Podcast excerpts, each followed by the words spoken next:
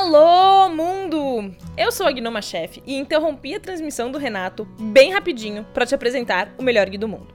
Apesar de ser um alimento milenar, o ghee ficou conhecido nos últimos anos por ser um superfood e é considerada a melhor gordura para ser ingerida.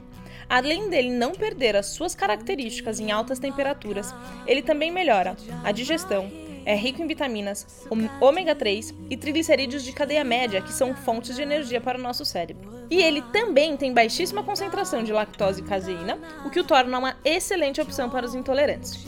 O melhor ghee do mundo é feito com manteiga orgânica de vacas de pasto livre, cozido lentamente sob energia da lua cheia e sempre ao som de mantras de cura, seguindo a tradição ayurvédica.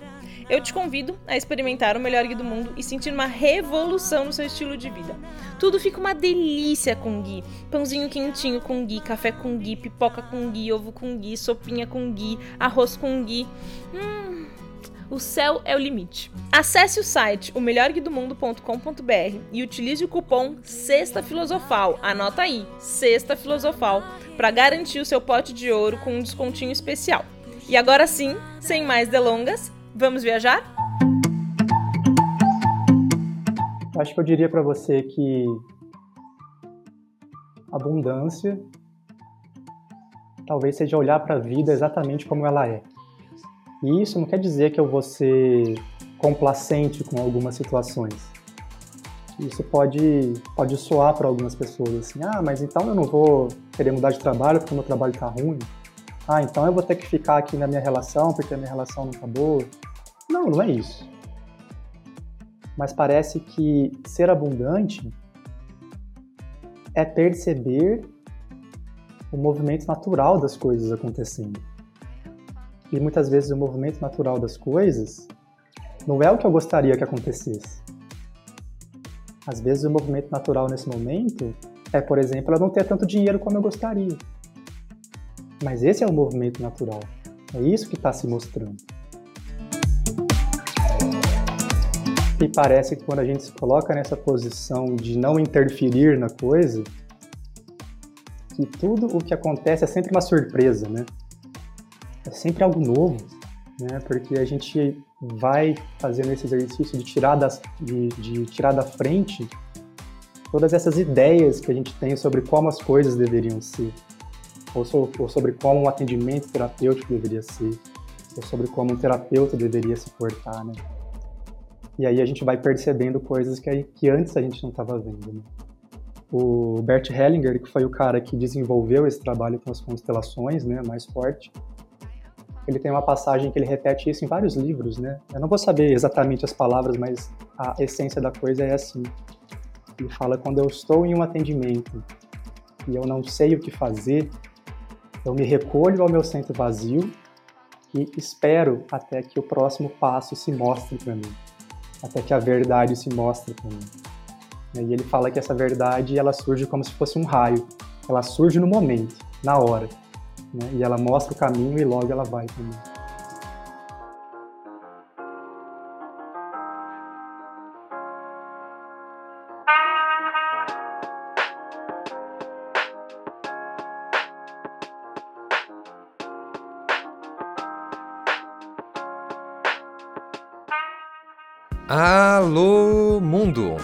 Sou Renato Stephanie e esta é a Sexta Filosofal, onde é meu trabalho ir atrás de entrevistas profundas e filosóficas sobre a vida com seres humanos fantásticos para alegrar sua sexta-feira. e através desse mergulho no universo de cada convidado, meu objetivo é que você também abra os olhos para a magia, para o milagre que já está fluindo pela sua vida e com isso respirar e criar coerência entre a sua mente e o seu coração. No episódio de hoje, é meu prazer apresentar a você o Victor Leone, terapeuta e constelador familiar e organizacional pelo Instituto Imensa Vida, empreendedor e professor de tênis em Ribeirão Preto, no interior de São Paulo. O Victor é ouvinte de longa data da Sexta Filosofal e foi um dos astronautas que se alistou na última edição do treinamento Flow, disciplina fluida e rituais matinais E lá naquela manhã de sábado gostosa com os outros participantes, os outros astronautas, eu fiquei muito impressionado com a comunicação do Victor, a desenvoltura dele, toda a sabedoria que ele trazia durante o treinamento, né, quando ele trazia os inputs dele, as observações, que é uma, uma manhã bem interativa que a gente tem. E na hora que eu vi o Victor falando, me veio a inspiração de convidá-lo para a Sexta Filosofal. Eu mesmo sou uma pessoa que já participei de encontros de constelação familiar, já li uma coisa ou outra, mas eu nunca pude né, entrevistar alguém que tenha conhecimento sobre o assunto, de entender né, as leis sistêmicas do amor, conceito do Bert Hellinger, e foi, uma, foi um grande prazer, né, poder mergulhar dentro do universo do Vitão. E o que você está prestes a ouvir é um episódio absolutamente fantástico sobre a constelação que existe dentro de nós. Essa é uma cesta filosofal sobre consciência, sobre os caminhos abundantes da vida. É sobre perguntas sem respostas. É sobre as leis sistêmicas do amor. É sobre o movimento primordial da vida. É sobre todo o universo que existe dentro de nós. E agora, sem mais delongas, meus queridos, vamos viajar? Vamos filosofar sobre a constelação que existe dentro de nós. people have the power. The power to create machines, the power to create happiness. You, the people, have the power to make this life free and beautiful, to make this life a wonderful adventure. Don't give yourselves to these unnatural men, machine men with machine minds and machine hearts. You are not machines, you are not cattle, you are men. We think too much and feel too little. More than machinery, we need humanity. More than cleverness, we need kindness and gentleness. Without these qualities, life will be violent and all will be lost.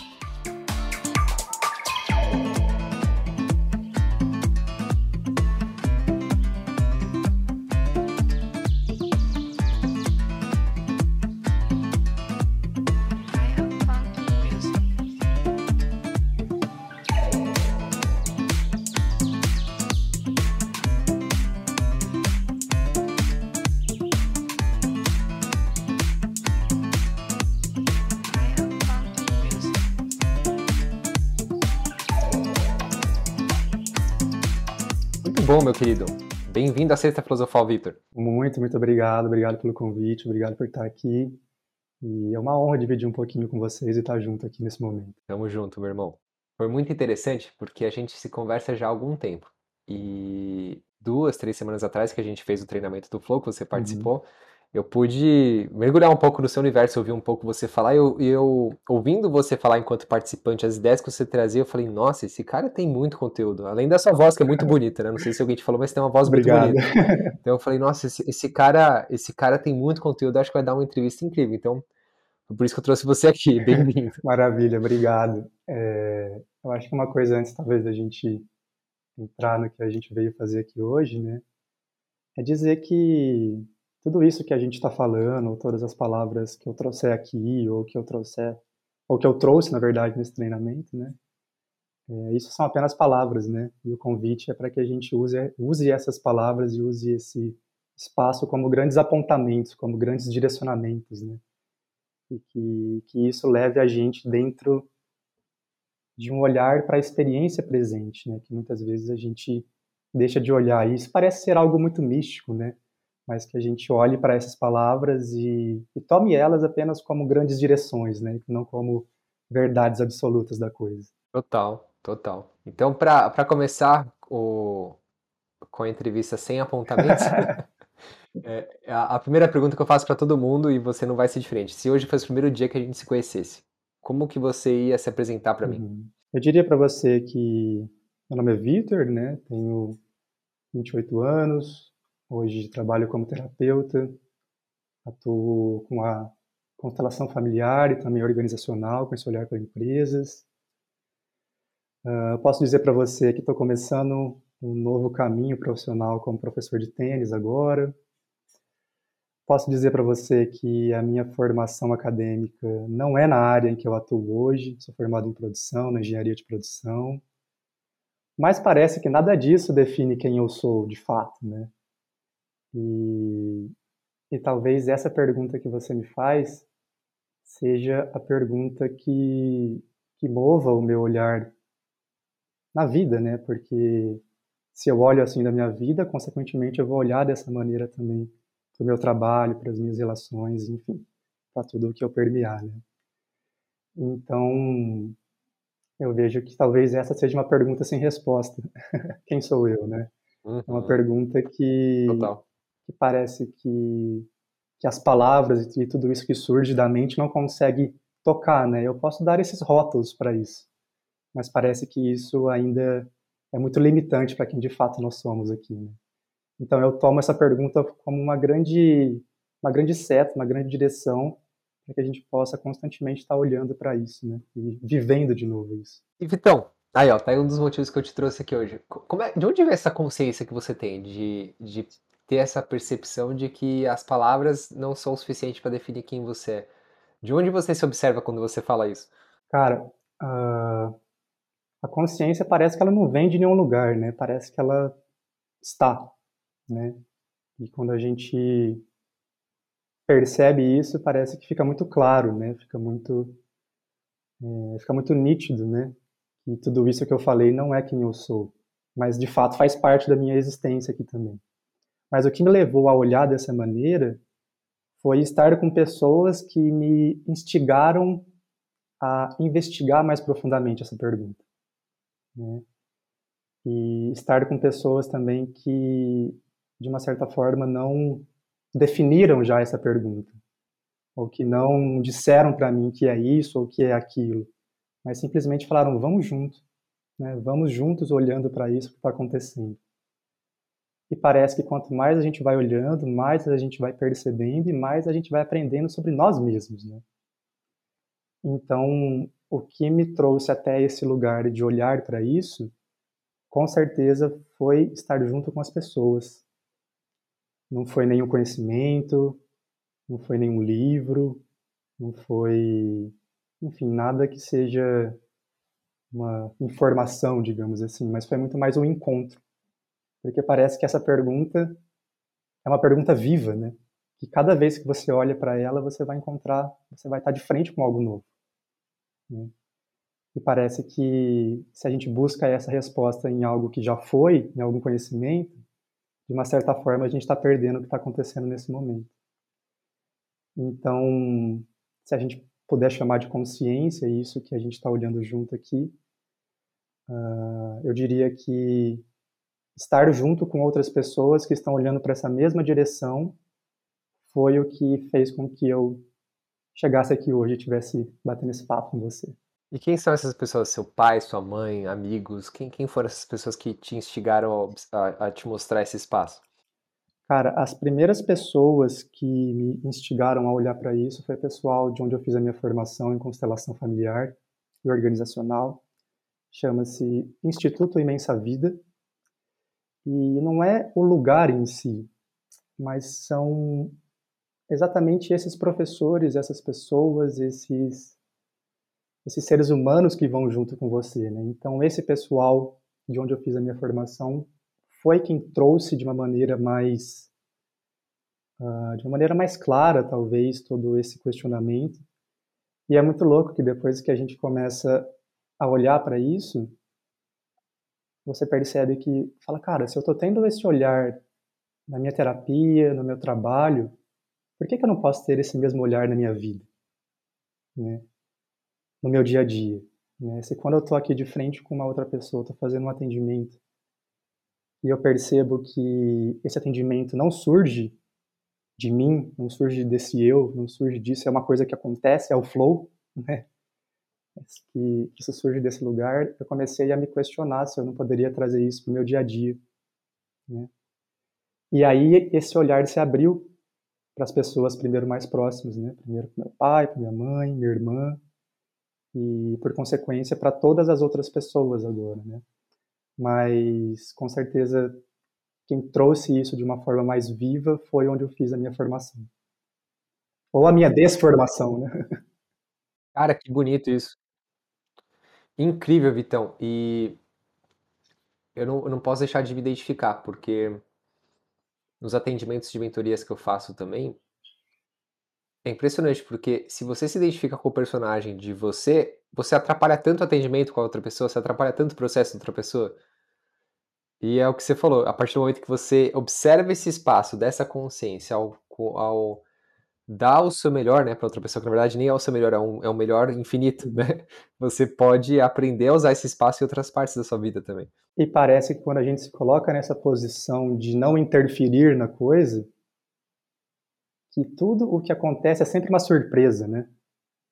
É sempre algo novo, né? Porque a gente vai fazendo esse exercício de tirar, das, de, de tirar da frente todas essas ideias que a gente tem sobre como as coisas deveriam ser ou, so, ou sobre como um atendimento terapêutico deveria ser, ou sobre como um terapeuta deveria se portar, né? E aí a gente vai percebendo coisas que, que antes a gente não estava vendo, né? O Bert Hellinger, que foi o cara que desenvolveu esse trabalho com as constelações, né, mais forte, ele tem uma passagem que ele repete isso em vários livros, né? Eu não vou saber exatamente as palavras, mas a essência da coisa é assim. Ele fala: quando eu estou em um atendimento e eu não sei o que fazer, eu me recolho ao meu centro vazio e espero até que o próximo passo se mostre para mim, até que a verdade se mostre para mim. E ele fala que essa verdade ela surge como se fosse um raio, ela surge no momento, na hora, né? e ela mostra o caminho e logo ela vai também. Então, acho que quanto mais a gente vai se colocando nesse lugar, nessa postura de não interferência, mais a gente vai percebendo e de uma forma contraditória, mais a gente vai fazendo sem querer fazer, né? É uma coisa que parece que a mente não consegue compreender. Não, porque surge de outro lugar. Eu, você falando, eu pensei nas últimas, os últimos lapsos, né, raios de intuição que eu recebi na minha vida. Momentos assim bem difíceis em que eu, quando assim eu tô um pouco para baixo, eu tô sinto que minha energia tá para baixo, eu vou passear com o cachorro.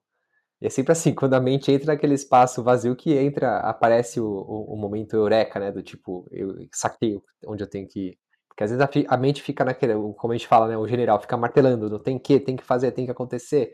E você polui a sua mente com tanta coisa de cobrança que você não abre espaço para que a, a resposta se manifeste. Uhum. Parece que a gente está sempre é, com uma imagem, né? Sobre, de novo, sobre como as coisas deveriam ser, né?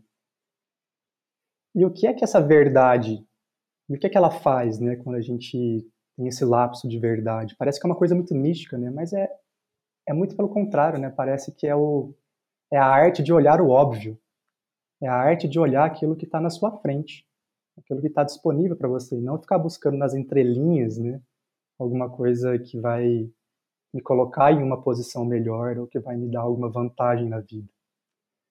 Então, talvez esse seja um caminho muito interessante, sabe? Da gente trazer cada vez mais para a nossa experiência direta da vida, para a observação direta. E não tem nada de místico nisso.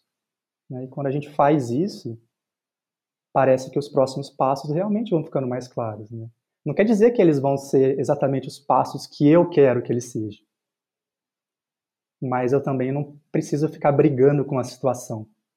Né? E parece que não brigar com a situação torna ela não é mais fácil ou mais difícil, mas talvez tornar ela mais leve. Né? Porque quando a gente olha para o que é verdadeiro, o que é falso já deixa de existir. Né? Quando eu reconheço o falso como falso, isso também é verdadeiro. E algum movimento acontece. Né? Total, que bonito isso. E Vitão, me conta um pouco da sua trajetória. Você falou que você se formou como engenheiro de produção e hoje você é o, o que eu adoro falar bastante, que é uma, um termo que eu venho trazendo bastante nas entrevistas, no Instagram, nos cursos, que é a vida renascentista, uhum. né? Professor de tênis, é, é, facilitador de constelação familiar, me conta como que a constelação familiar apareceu na sua vida e o que, que te encantou tanto para você ir a fundo, querer se formar, encontrar essas pessoas, é, desenvolver esse tipo de consciência que a gente está falando. Como é que foi essa história? Vamos lá. Uh, tudo isso começa um pouco lá atrás, né? Lá em 2017, quando eu me formei. Uh, a partir dali, eu, eu meio que já sabia que eu não seguiria os caminhos mais tradicionais da coisa mas parece que existem algumas forças ainda que acabam te levando para esses lugares para que você possa perceber por você mesmo. Né? Então, trabalhei na Lojas Americanas, por exemplo, não sei se eu posso falar o nome aqui ou não. Pode, claro que pode. Eles não estão patrocinando o podcast. não sei se eu posso, mas eu já falei, né? e nada contra a empresa em si, longe disso, mas é, eu vi que aquilo não era um lugar onde eu me sentia confortável, porque parece que eu não podia ser quem eu sou, né? Aí volta naquela pergunta, quem sou eu? parece que eu não podia ser quem eu sou ali. E isso ficou muito pesado para mim, então resolvi sair, né? Depois disso, eu estava num momento assim que eu estava prestando alguns trainees, sabe, alguma coisa assim. Cheguei aí para São Paulo várias vezes, cheguei até a fase final de alguns trainees e nunca passei, né? E aí bate uma puta de uma frustração, né? Fala, puta, eu estudei pra caralho, fiz um monte de coisa e agora eu não consigo passar, né? Todo mundo passando, todo mundo acontecendo. E nesse meio tempo, assim, eu resolvi abrir uma empresa com a minha mãe. Eu, eu abri uma empresa de alimentação saudável com a minha mãe. A gente teve uma cozinha durante um ano e meio, só eu e ela. E muito por questões, assim, da nossa relação, né? Porque trabalhar com uma família nem sempre é tão simples, né? E, enfim, eu era mais novo também, a minha mãe também não tinha tanta experiência. Então, por vários motivos, a gente acabou separando. Eu segui outro caminho, ela ficou com a cozinha, depois ela acabou seguindo outros caminhos também. De lá, eu fui trabalhar em uma transportadora no setor de marketing, com novos negócios, projetos e coisas desse sentido. De novo, foi um ambiente onde eu não me sentia confortável, onde eu não me sentia é, que eu poderia, de fato, trazer o, aquilo que eu tinha disponível naquele momento, né? Eu acho que um parêntese interessante é que eu sempre fui meio rebelde nesse, nesse sentido, né? nunca tive muita paciência também de, sabe, ah, vamos lá, vamos olhar, vamos ver como que é, vamos esperar mais um mês, mais dois meses, mais três meses. Então, no quarto mês que eu estava lá, estava muito pesado para mim, pedi para sair também. E, e a partir daí, desse lugar, é, eu comecei a olhar para outras possibilidades, né? E eu percebi que existia esse chamado para esse lado mais terapêutico da coisa, de olhar para a vida. E o meu contato com a constelação de forma específica veio há uns três anos, dois anos e meio atrás, onde uma terapeuta minha, que, eu, que é minha amiga, inclusive, né? Ela me convidou para participar de uma constelação como representante, né? Porque você não precisa ser a pessoa que vai fazer o trabalho, mas você pode utilizar de outros recursos, né? Que aí depois eu posso falar um pouquinho mais sobre isso. Né? E naquele momento, assim, aquela experiência foi uma das experiências mais intensas fisicamente, assim, que eu que eu passei. De fato, você sente que tem alguma coisa acontecendo que está te levando para algum lugar que não é você que está fazendo aquilo, né? E foi uma experiência assim muito muito sutil e muito intensa no corpo. E depois dali eu fiquei um tempo sem ter contato de novo. Isso foi interessante, né? E aí alguma outra coisa aconteceu, né? E eu vi um curso disponível de uma vivência sobre constelação, né? Participei desse curso, tinha dois meses, três meses. E logo depois que eu terminei esse curso, já entrei na minha formação e me trouxe até aqui nesse momento. Então, de forma é, breve, é mais ou menos esse, esse o meu caminho até chegar hoje aqui. Mas qual que foi o encanto, assim? Você falou que foi uma experiência intensa, física, sutil. E aí você, o que que te fez ir para esse curso e o que que te encanta nos seus atendimentos hoje? Cara, essa é uma ótima pergunta. E eu venho olhando muito para elas do talvez assim no sentido do que do que é por que, que eu faço o que eu faço hoje? Né? O que, que me trouxe até aqui? O que, que me trouxe a ser terapeuta, entre aspas? O que me trouxe a, a querer dar aulas de tênis? Né? São perguntas que eu ainda não tenho essa resposta. É muito interessante isso, né? E, mas eu posso falar o que, o que é que me encanta quando eu estou fazendo um atendimento com alguma outra pessoa, né? O que me encanta, de fato, é é ter essa oportunidade de acompanhar a pessoa no processo dela. Isso eu acho que é o que mais me encanta. Não é fazer com que a pessoa chegue no, no, no lugar que ela quer, no lugar desejado, não é fazer com que ela, enfim, atinja os objetivos dela, porque de fato eu não tenho isso nas minhas mãos.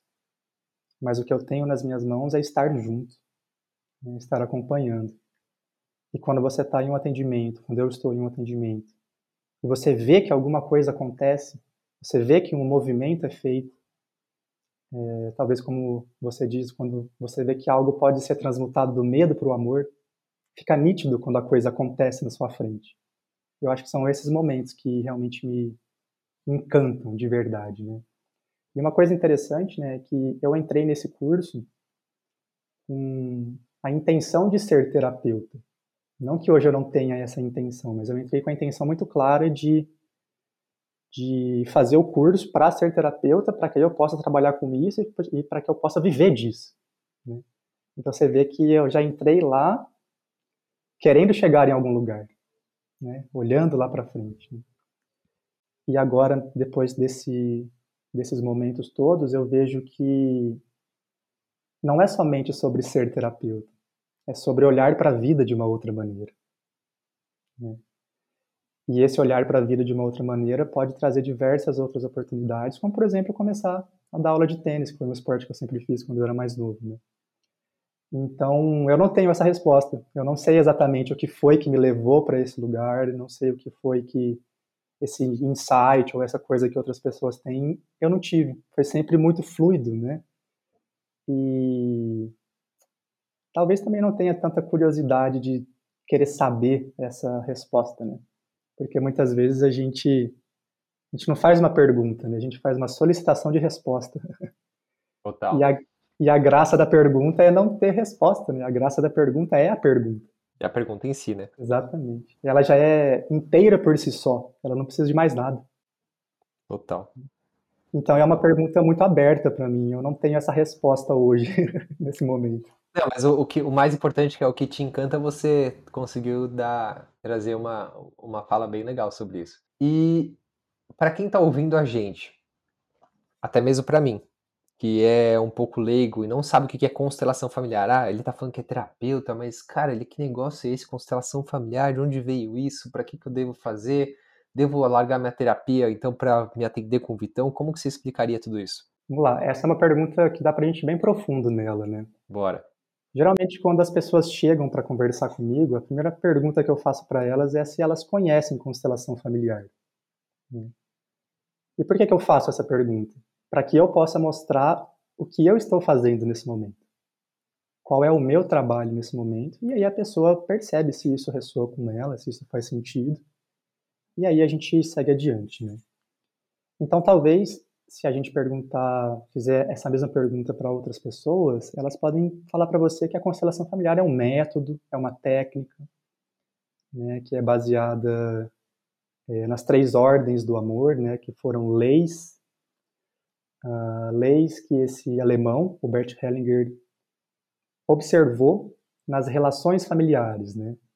E quais são essas leis? Para falar um pouquinho sobre elas, ele ele diz que existem três leis, né? Uh, a primeira lei é a lei do pertencimento. Então ele fala que toda vez que algum indivíduo não se sente pertencido, isso vai causar uma desordem em um sistema. Né? A segunda lei é a lei da hierarquia. Então os pais vêm antes dos filhos, os irmãos mais velhos vêm antes dos irmãos mais novos. Quando existe uma desordem ali também, isso vai gerar algum conflito. E depois a terceira lei, que é a lei do equilíbrio, né? que ele fala que deve existir um equilíbrio nas trocas entre no dar e no receber com as pessoas, para que as coisas possam se desenrolar de uma maneira mais leve. Né? E, e dentro disso que ele traz, existe todo esse movimento que a gente pode chamar de um movimento sistêmico. E o que seria? Né? É, seria nada mais do que olhar para minha família, ou olhar para algum sistema, ou olhar, enfim, para qualquer relação, porque, porque quando eu falo sistema parece que é algo muito complexo, mas é qualquer relação que eu tenho com as pessoas já forma-se ali um sistema, um sistema de trocas interdependentes entre um e outro, né? E então, com base nessas leis que o Bert Hellinger trouxe, uh, existem alguns movimentos que podem ser feitos, né, para que as coisas, entre aspas, entrem em ordem de novo. E aí, entrando em ordem, uh, as coisas podem se desenrolar de uma maneira mais tranquila, de uma maneira que seja mais leve. Né? Então, algumas pessoas podem dizer que isso é um método e também não está errado. Né? Mas para mim, na minha forma de ver, a constelação familiar não é um método. Né? Primeiro porque tentar encaixar uma pessoa, um elemento vivo, dentro de um método, acho que essa é a primeira violência que a gente pode ter para com o outro. Né? Querer que o outro seja da maneira como eu acho que é certo. Né? Então, para mim, a constelação familiar, a constelação, né, eu não gosto muito de falar muito familiar, porque constelação é constelação. Constelação nada mais é do que olhar para a vida. Então, eu posso olhar para minha família, posso olhar para a empresa, posso olhar para o meu trabalho, posso olhar, enfim, qualquer coisa. Então, para mim, ela é esse encontro. É um encontro entre pessoas que juntas elas vão olhar para a vida né? e perceber ali se existe algum novo movimento que pode ser feito.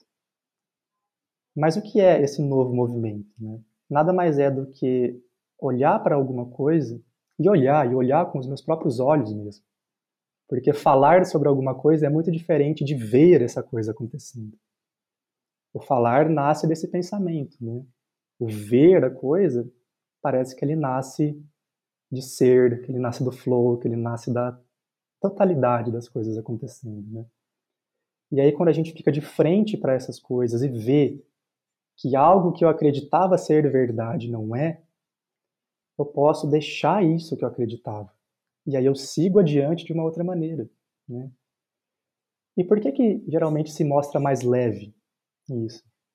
Porque toda vez que eu estou acreditando em algo falso, digamos assim, em uma imagem interna, em uma ideia, em uma crença, é como se eu tivesse que ficar sustentando isso. É como se eu tivesse que ficar carregando isso nas minhas costas, né? E aí, quando eu olho para alguma coisa e vejo que, putz, isso não é exatamente o que eu achava que era, algo se movimenta, fica mais leve e aí a gente segue adiante. Né?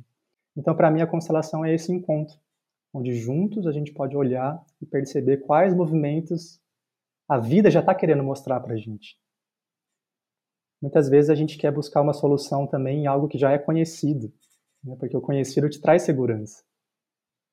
Mas pode ser que a solução esteja em algo novo, pode ser que ela esteja nesse novo movimento.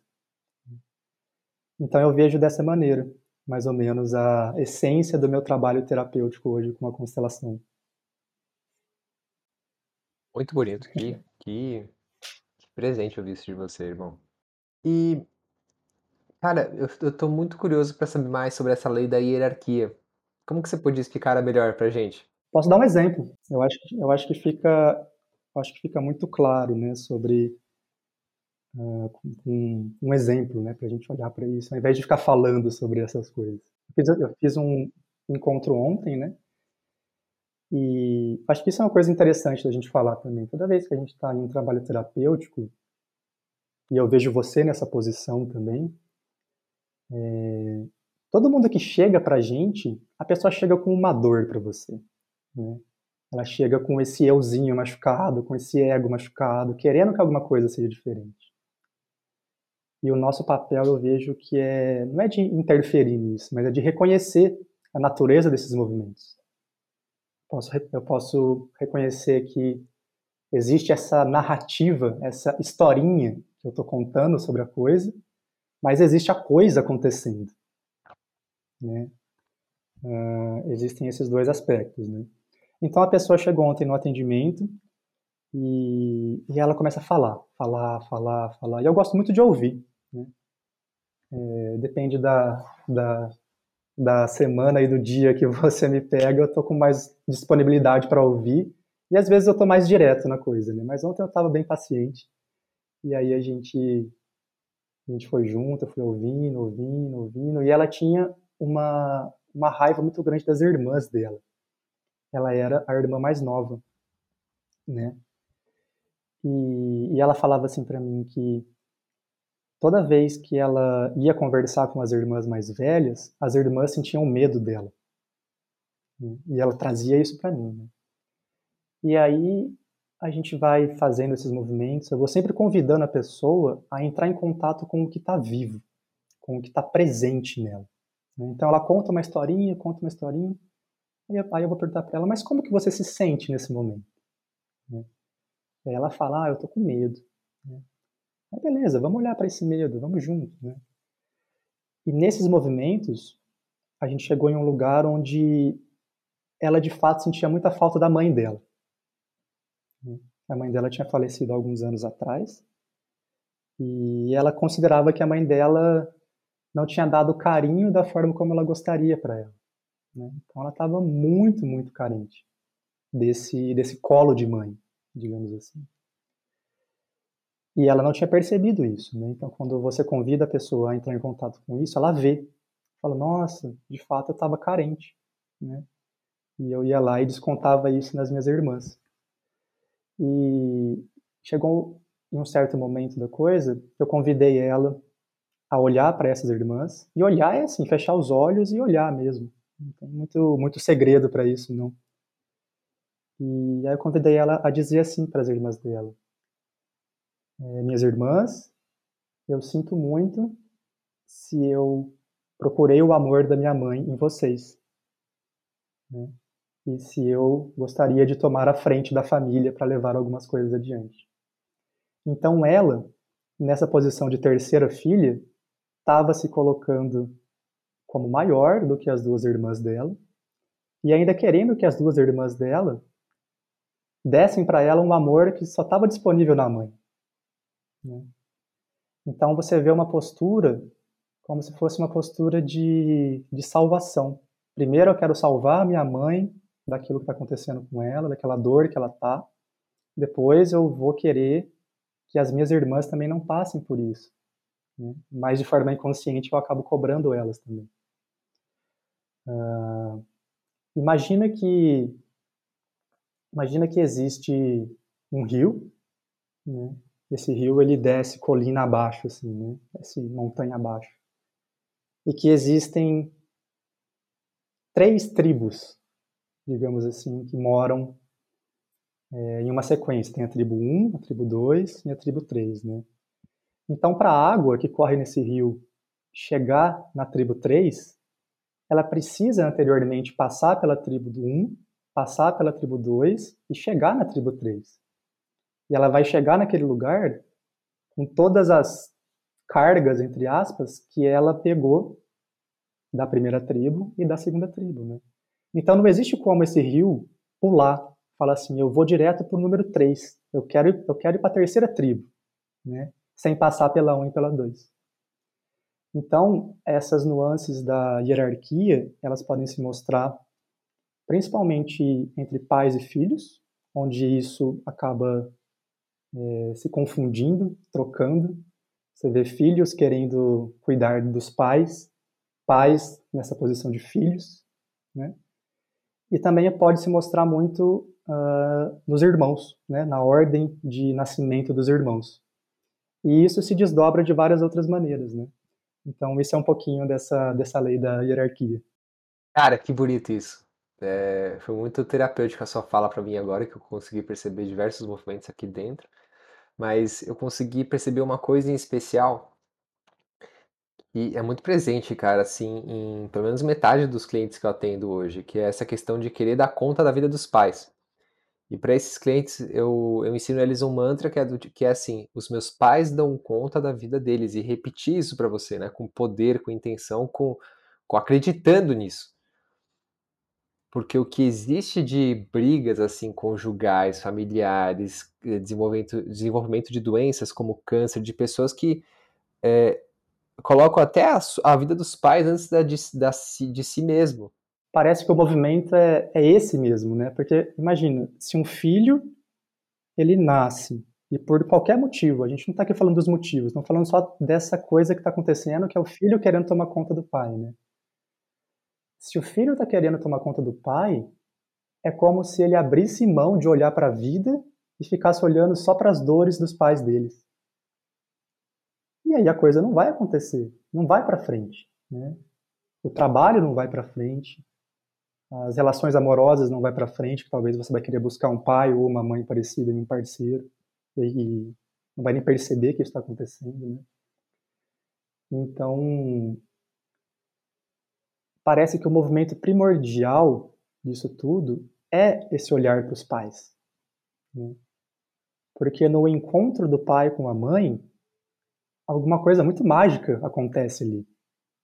Né?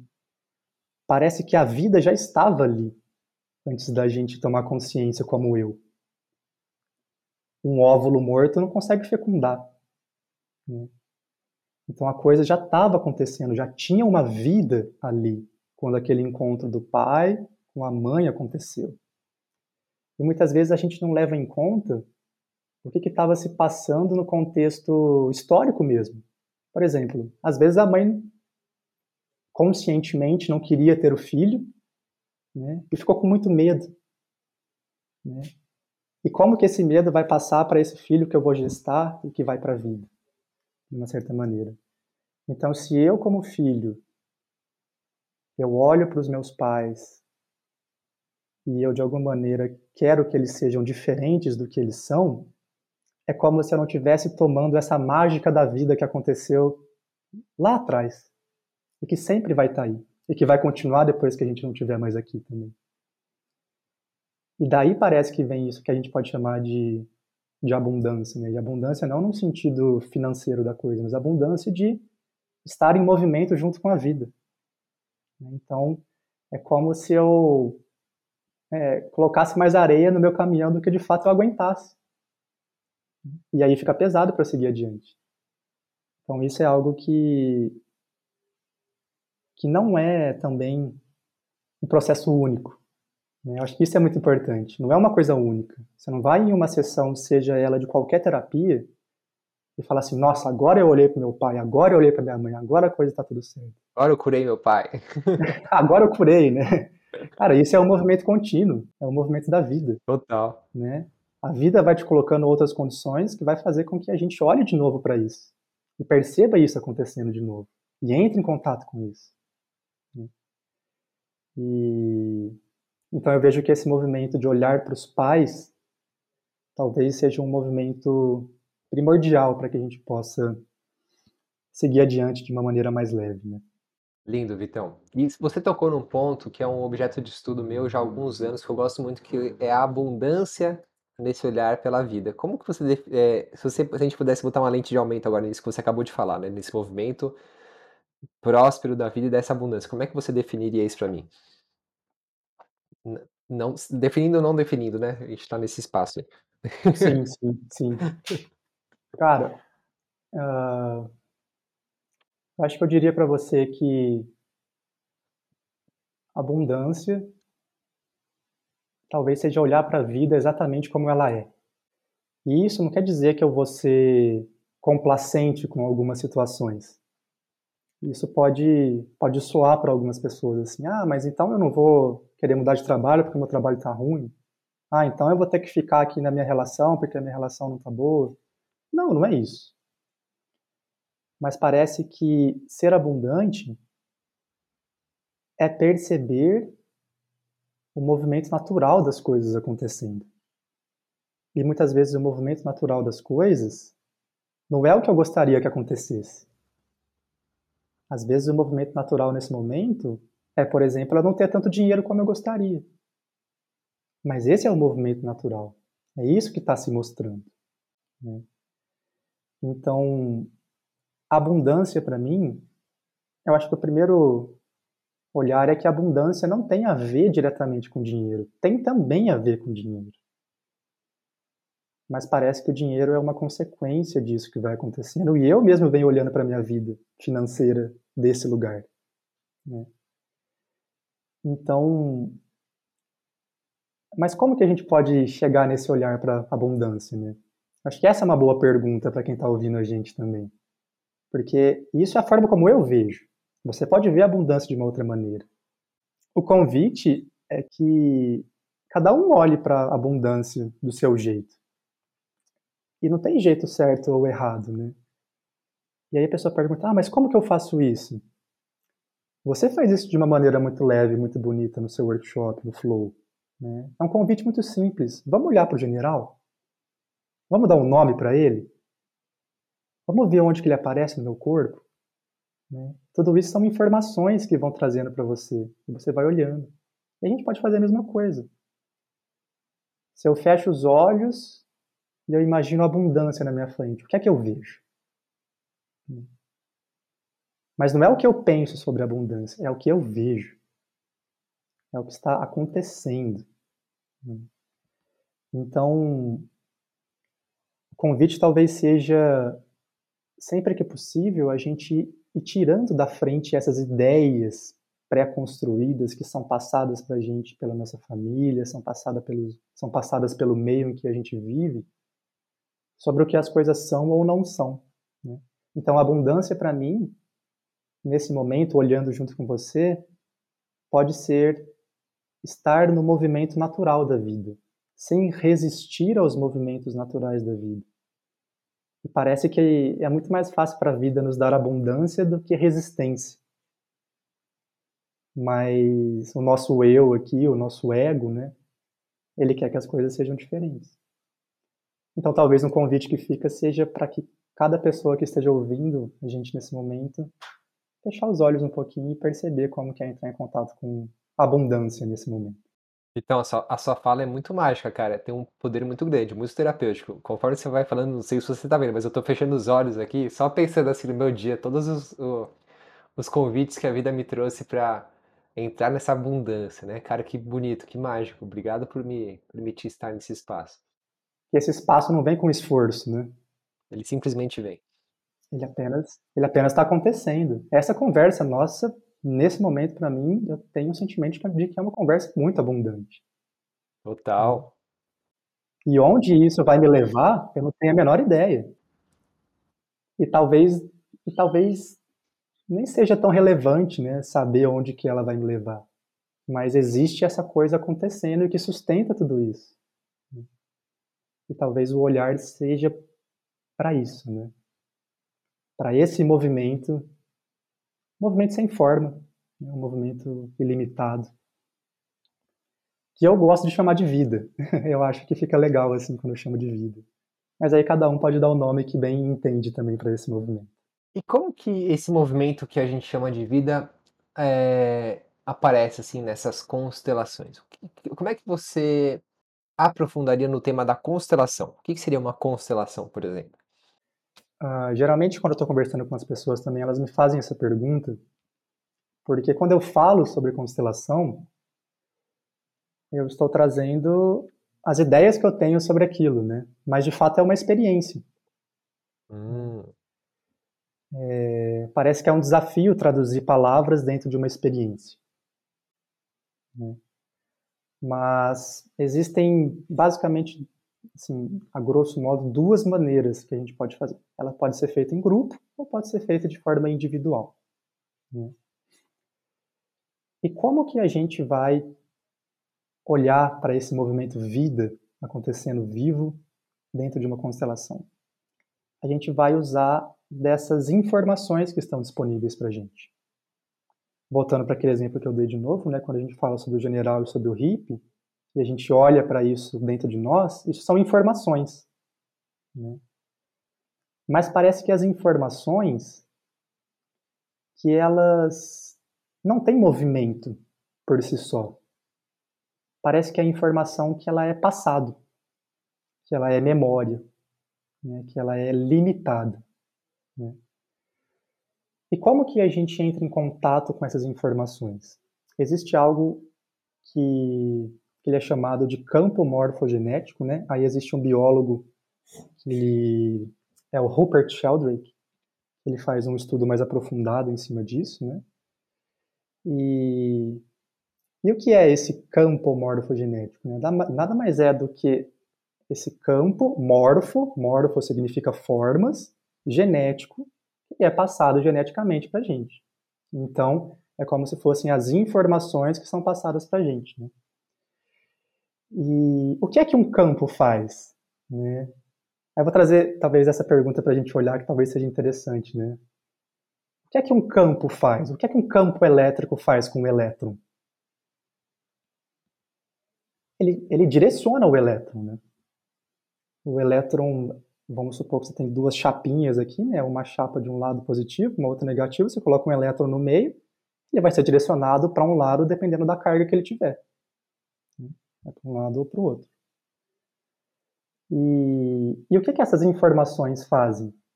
Elas também direcionam esse movimento. Né? Elas vão trazer as informações para você. Mas aí a gente pode cair numa armadilha de achar que, ah, ok, então a solução da minha coisa está nas informações. Então basta eu olhar para aquilo que está acontecendo e eu vou chegar em algum lugar. Né? Parece que não, né? Porque se a informação não tem movimento e as coisas estão acontecendo ali, agora, né? o que é isso que está acontecendo? Parece que isso é a própria vida. E aí, quando surge uma nova informação, que a gente pode chamar de ressignificação, né? que é uma nova informação, eu deixo de olhar uma coisa de um jeito e passo a olhar para outra.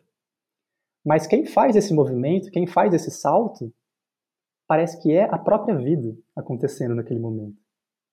Mas aí vai a nossa mente e logo em seguida ela capta aquilo que aconteceu com algum pensamento e fala: "OK, esse aqui é o essa aqui é a nova informação. Esse é o novo lugar. Isso aqui fui eu que fiz." Né? Aí pode dar essa intenção de que fui eu que fiz. Mas parece que existe aquele movimento por trás. Né? Mas voltando um pouquinho. Uh, então pode ser feito de forma em grupo ou de forma individual. Nas duas maneiras, a gente vai estar olhando para esse campo de informações. A única diferença é que em grupo a gente utiliza de outras pessoas para serem os representantes dessa informação.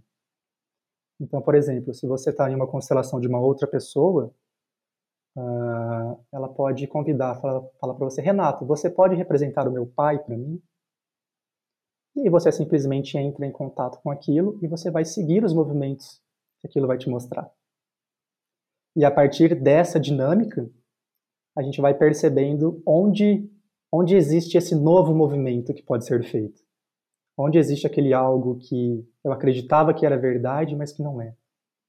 Por exemplo, vamos voltar naquela questão da hierarquia a pessoa pode olhar para o pai e ela pode ter uma ideia assim: eu sou maior do que o meu pai. Meu pai precisa dos meus cuidados. Mas aí, quando ela coloca um representante na frente dela e ela olha para aquilo, talvez ela veja e fala: Nossa, meu pai não precisa de mim para isso. E aí algo acontece. E nada vai adiantar eu ficar repetindo na orelha dela, ó, oh, você é menor que seu pai, você é menor que seu pai, enquanto ela não perceber esse movimento por ela mesma. Né? Então, em grupo, a gente convida outras pessoas para serem representantes, para entrar em contato com essas informações. E no individual, a gente utiliza de outros recursos. Eu gosto muito desse recurso da visualização. Então, por exemplo, fecha os olhos e imagina que você está olhando para o seu pai. Fecha os olhos e imagina que você está olhando para você mesmo. Gosto muito de utilizar objetos também. Ah, pega um objeto que vai ser você. Você coloca o objeto, olha para ele, percebe como que é.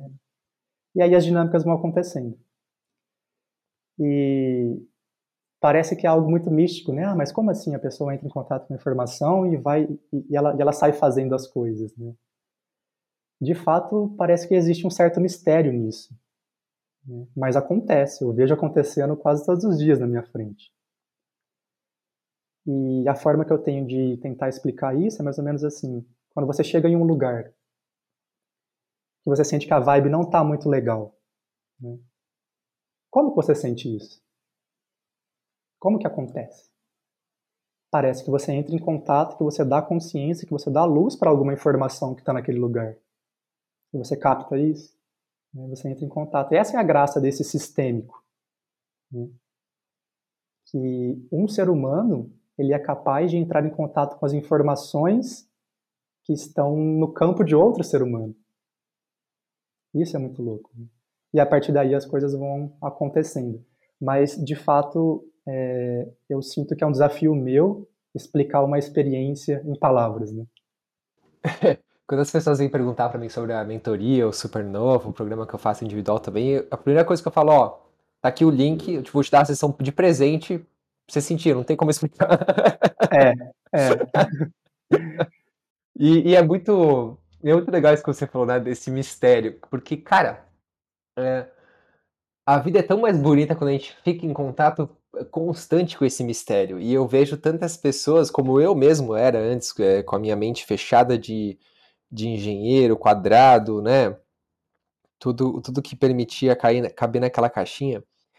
É, que era, era uma vida cara crachá, de fazer acontecer isso, aquilo, e não, e não enxerga o encanto que já floresce a todos os instantes por nós.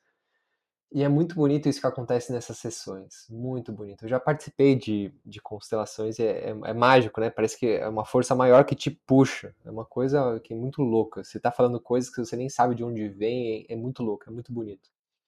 E muitas vezes você não tem nem ideia de quem é a outra pessoa. Ou você nunca viu a outra pessoa. Você não conhece ninguém que tá ali, né? Exatamente, isso. foi exatamente o contexto. E, cara, uh, eu acho que esse ponto do mistério é um ponto que me, que me toca muito, sabe? E volta naquela pergunta quem sou eu, né? Que é a pergunta misteriosa, que é a pergunta que não tem a resposta definida para isso. E parece que o néctar da vida, né, o fresco da vida, está em contemplar esse mistério. Está em contemplar esse esse não saber do próximo passo. Porque de fato a gente nunca sabe, né? A gente pode achar que a gente tem um livre-arbítrio de alguma coisa, mas todas as, as nossas decisões elas estão pré-condicionadas pela nossa mente já. Elas estão pré-condicionadas, enfim, pela história da minha família, pelo meio em que eu vivi e pelas coisas que eu acredito que são verdades. Então, cadê a liberdade nessa escolha de fato? É, e para mim esse é o grande barato da gente usar esse livre-arbítrio a nosso favor para o nosso desenvolvimento de consciência.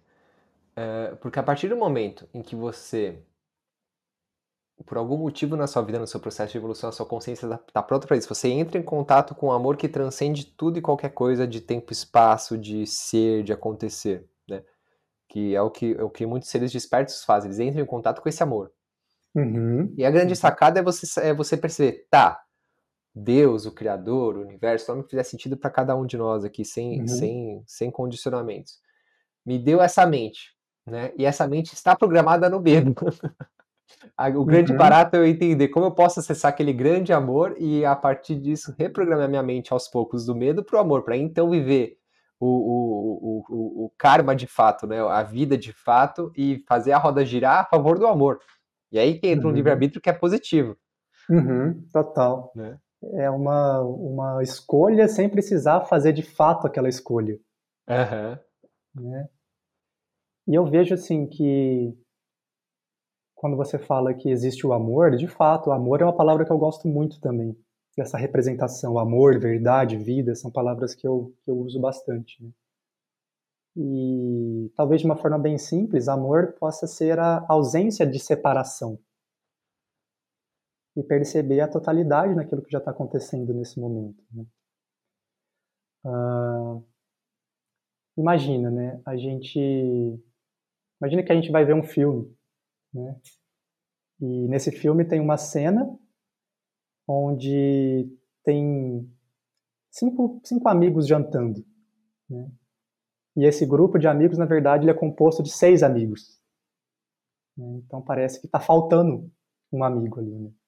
Então existe aquela cena do filme onde cinco amigos falam sobre a falta de um sexto amigo. Né?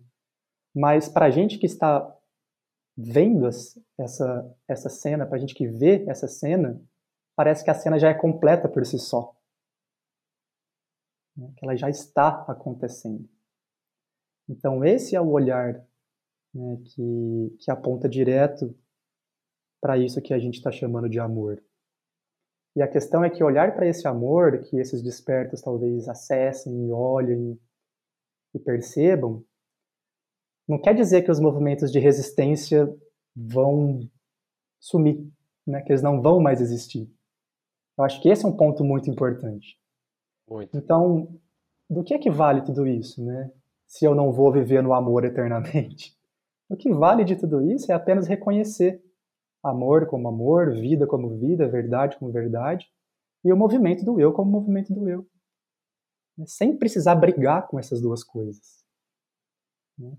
É como se elas coexistissem né? e elas não precisassem estar em confronto umas com as outras. E parece que a gente chega em um lugar que é o a raiz assim desse sofrimento humano, né? que é de fato querer que a experiência presente seja diferente do que ela é. Porque aí, quando eu quero que ela seja diferente, automaticamente eu vou em busca do oposto do, do que eu estou sentindo. Como se aquele oposto fosse o que vai me tirar dessa situação que eu estou. Né? Então, se eu digo assim, é, eu quero ser bonito, é um desejo meu, eu quero ser bonito. Né? Talvez o que de fato eu esteja dizendo ali é que eu não quero ter a sensação de ser uma pessoa feia. E por isso eu vou em busca totalmente daquilo que é bonito.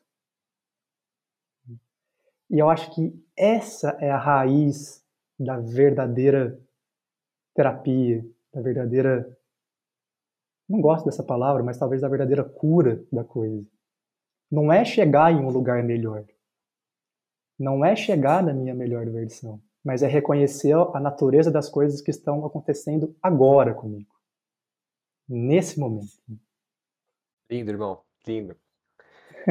Para a gente ir para os finalmente da nossa entrevista, depois dessa, dessa coisa tão bela que a gente passou hoje, o que está muito presente para você hoje? Pode ser assim, alguma coisa que está vivendo no seu trabalho, com você mesmo, agora como professor de tênis, algum livro, algum seriado. O microfone fica aberto para você agora compartilhar isso que você está sentindo, vivenciando, para a gente, quem sabe, mergulhar ainda mais um pouco no seu universo. É, eu queria deixar para quem está ouvindo o convite para um livro e para um audiobook também. Depois eu deixo os links com você, deixo o PDF com você também. Deixa, tudo vai estar tá lá bonitinho no blog. O livro chama-se A Mais Profunda Aceitação de um, de um cara que chama Jeff Foster. Depois deixo o Insta dele também. E esse livro foi o que acendeu dentro de mim esse olhar direto para a vida e para a experiência sobre como as coisas estão acontecendo. Esse livro, que foi abordado junto com aquelas outras pessoas do começo também, né? ele, ele é um convite para que a gente possa mergulhar na vida exatamente como ela é. E perceber que, cara, às vezes eu não sou uma pessoa feia, mas feio é só uma sensação que eu tenho. E se eu não brigar com essa sensação, ela vai passar. Eu não preciso ficar grudado nela. Eu não preciso ficar identificado, como a gente ouve por aí, com essas coisas, né? Então, eu deixo esse convite para quem quem sentir de olhar para a totalidade de quem nós somos de uma forma muito simples, uma forma direta e com uma linguagem totalmente acessível e não violenta, para que a gente possa viver a vida mais leve. E eu acho que isso é o que vem norteando o meu trabalho nesses dias. Não é chegar em algum lugar, mas é apenas viver um pouco mais leve. Parece que no fim das contas é isso que a gente quer. Né? E para mim, o primeiro passo para viver um pouco mais leve é não brigar com o que está acontecendo nesse momento. Né? E esse livro foi um, foi um convite para mergulhar em tudo isso. Né? E e talvez uma outra coisa que esteja muito viva, né, seja essa nova jornada como professor de tênis. Né? É, você dá aulas de yoga também, né? E para mim, terapia e educação são praticamente sinônimos. Né? Nada mais é do que admitir, né, ou permitir, ou proporcionar um campo de aprendizado, um campo de florescimento, para que cada um possa ser quem é da forma como é. Então é um movimento de, de aprender-se, de aprender sobre si mesmo junto com outras pessoas, né? Então esse olhar terapêutico me levou também é, a essa posição que eu estou hoje de dar essas aulas de tênis e, e isso é algo que está sendo leve para mim, né? Então acho que é isso. Incrível, irmão. Que, que presente estar tá contigo hoje, irmão. Obrigado. Te, acho que bom que eu segui meus instintos e te chamei para essa, essa entrevista. Foi espetacular. Eu saio muito melhor do que eu entrei, feliz, tranquilo. De novo, saúdo né, a, a, a sabedoria que existe em você, a, o seu tempo, e foi, foi um espetáculo. Obrigado de coração, aprendi muito sobre mim mesmo, sobre você e sobre a vida. Obrigado. Tamo junto, tamo junto, Renato. Eu que agradeço do fundo do meu coração esse convite. Acho que você é um dos caras que eu acompanho há mais tempo, assim, há uns bons anos. E talvez foi um dos únicos que eu não deixei de, de estar próximo, né? E talvez tudo isso fez com que a gente estivesse nesse momento aqui juntos. E, e é o que a gente estava conversando um pouquinho antes, né? Parece que o que fica vivo é o encontro. E que o encontro tá. de hoje realmente foi um encontro verdadeiro. Então, eu só posso é agradecer também. Tamo junto. Deixa pro pessoal os seus, os, os seus contatos, se alguém quiser fazer algum atendimento de constelação depois de tudo que ouviu da sua sabedoria, se quiser fazer aula de tênis, não sei onde você está morando. Ribeirão Preto. Ribeirão Preto, ótimo. Perfeito. Deixa assim, é, quem quiser pode me seguir no Insta, é arroba Victor, com C, Victor Leone, underline. E tem o meu site também, victorleone.com.br. E lá tem os meus contatos, tem o meu WhatsApp, e vai ser um prazer enorme estar conversando com vocês. E quem precisar, claro, é só entrar em dorenato.blog, todos os links, referências, o contato do Vitão vai estar tudo lá para você, quando quiser, quando bem entender, beleza? Um beijo, irmão. Seguimos. Um beijo, tamo junto. Até mais. Muito bem, meu querido e minha querida, o que, vocês acharam desse mergulho no universo do Victor? Eu tô aqui, no finalzinho do episódio, para te fazer um convite para o próximo treinamento do Flow, disciplina fluida e rituais matinais. Durante toda essa sexta filosofal você deve ter ouvido o Victor falar do general, do hippie, que são as partes que existem dentro de nós, né, potências, que são temas trabalhados no Flow. Ele é um treinamento online para te ensinar o poder libertador da disciplina, reconectar com seus rituais e com isso exponencializar a sua produtividade e organização. O próximo Flow vai acontecer na manhã de um sábado, no próximo dia 18 de setembro, três dias antes do prenúncio da primavera. Olha que bonito. Vai ser um treinamento para você poder se empoderar né, do, desse florescer que vai acontecer, você se preparar para o próximo ciclo. O meu objetivo com o Flow é conduzir você para uma jornada e com isso ensinar você a criar uma relação saudável com a sua disciplina. É gerenciar as suas emoções para que você vença as suas piores resistências internas. É te ajudar a criar a sua rotina com rituais matinais poderosos que serão a base para você conquistar os seus maiores sonhos. E claro, né, a voltar a desfrutar das coisas simples da vida, navegando a vida em puro flow. Se você se identifica com essa mensagem e entende o poder de cultivar a disciplina com sem mimimi, tá? Com muito pé no chão, com muita garra, com muita força, com muito vigor, do jeito gostoso que a gente faz aqui na Sexta Filosofal. Se você entende esse poder de usar a disciplina para autorrealização porque você cansou de seguir a manada, você cansou de adiar seus maiores sonhos para o automatismo de uma vida sensal, o Flow é para você. A próxima edição do Flow vai acontecer no sábado, do dia 18 de setembro, apenas três dias antes do prenúncio da primavera, para que você possa se inundar na força do seu espírito e lapidar corpo e mente para o seu próximo ciclo de florescimento e prosperidade. Vamos que vamos? Vamos surfar essas boas ondas desse próximo ciclo de primavera? Então, se você quiser saber mais detalhes e se inscrever no próximo Flow, eu te convido a acessar seguimos.com.br. Seguimos.com.br lá você vai ser direcionado, né? Se você não for macaco. não, tô brincando. Lá vai ser bem fácil. É só acessar seguimos.com.br. Lá você tem acesso a, aos caminhos para acessar o Flow, beleza? Um beijo, meus queridos, e até a próxima sexta. Até o nosso próximo mergulho. Aproveite a superfície do mundo com sabedoria. Fui!